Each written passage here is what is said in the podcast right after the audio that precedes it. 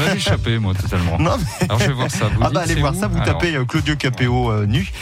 On verra vos recherches sur euh, Internet. Si on tape Mathieu Doucet. Ah euh, non, alors ça, vous ne trouverez rien, Christelle, rien. Euh, la petite page pratique.